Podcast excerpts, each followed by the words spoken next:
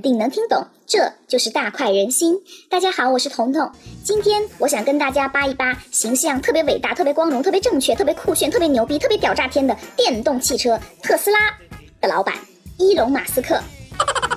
这里彤彤想特别强调一下，马斯克是特斯拉的老板，但不是特斯拉的创始人。国内的很多财经媒体谈到马斯克，都说他是特斯拉的创始人。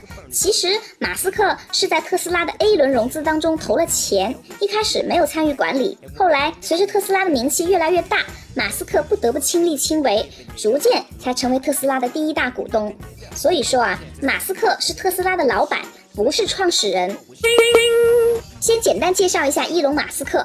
伊隆马斯克江湖人称马大侠。不知道大家有没有看过《钢铁侠》这部电影？有很多传言说马斯克就是钢铁侠的原型，是不是不好说？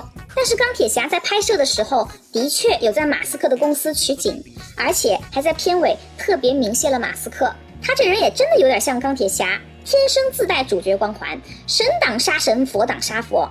不仅年少得志，而且颜值还特别高，是真正意义上的高富帅。你说气人不气人？毫不夸张地说，马大侠不仅改变了美国人的生活，也改变了中国人的生活，因为他创立了 PayPal。这个 PayPal 也就是后来支付宝的原型。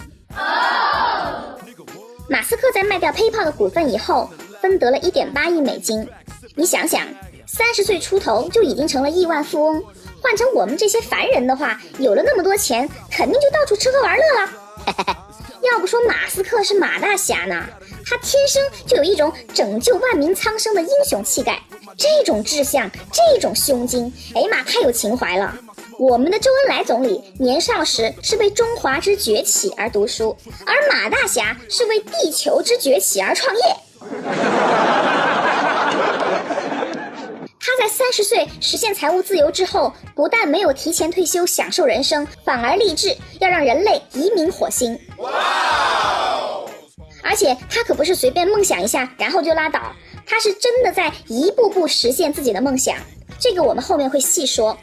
根据公开信息，马大侠控股的公司有三家，分别是搞火箭发射的 SpaceX，做电动汽车的特斯拉和做太阳能发电的太阳城。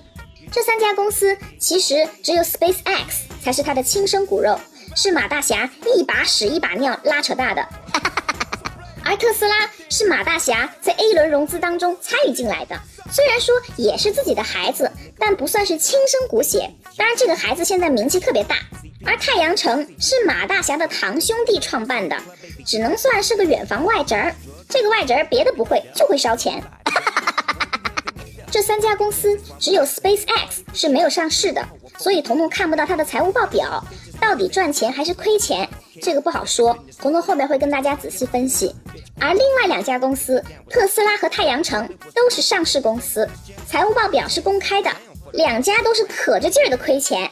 具体情况彤彤明天会细说。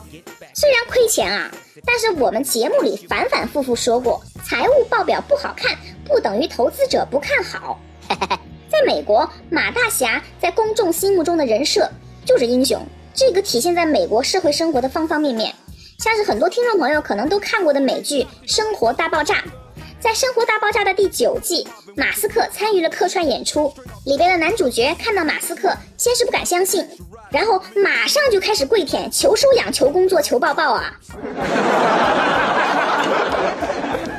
要知道，《生活大爆炸》在美国是主流美剧，代表着美国年轻人的价值观。连主流美剧都是马大侠的脑残粉，你在美国要是质疑马斯克，那简直就是找死。其实彤彤也挺喜欢马斯克的，他无愧英雄这个称号，研发的也都是高精尖的黑科技，而且长得还特别帅。你说就说呗，能不能不要流口水？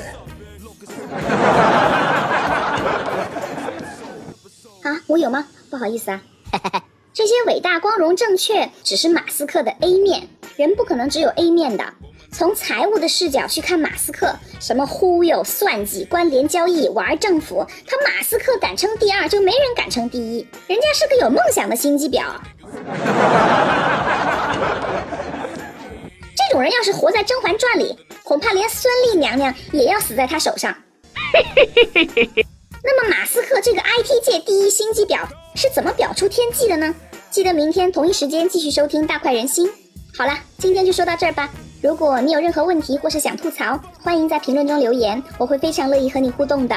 如果你喜欢大快人心，也欢迎你把本期节目发到朋友圈或是微博。我是彤彤，我们明天见，拜拜。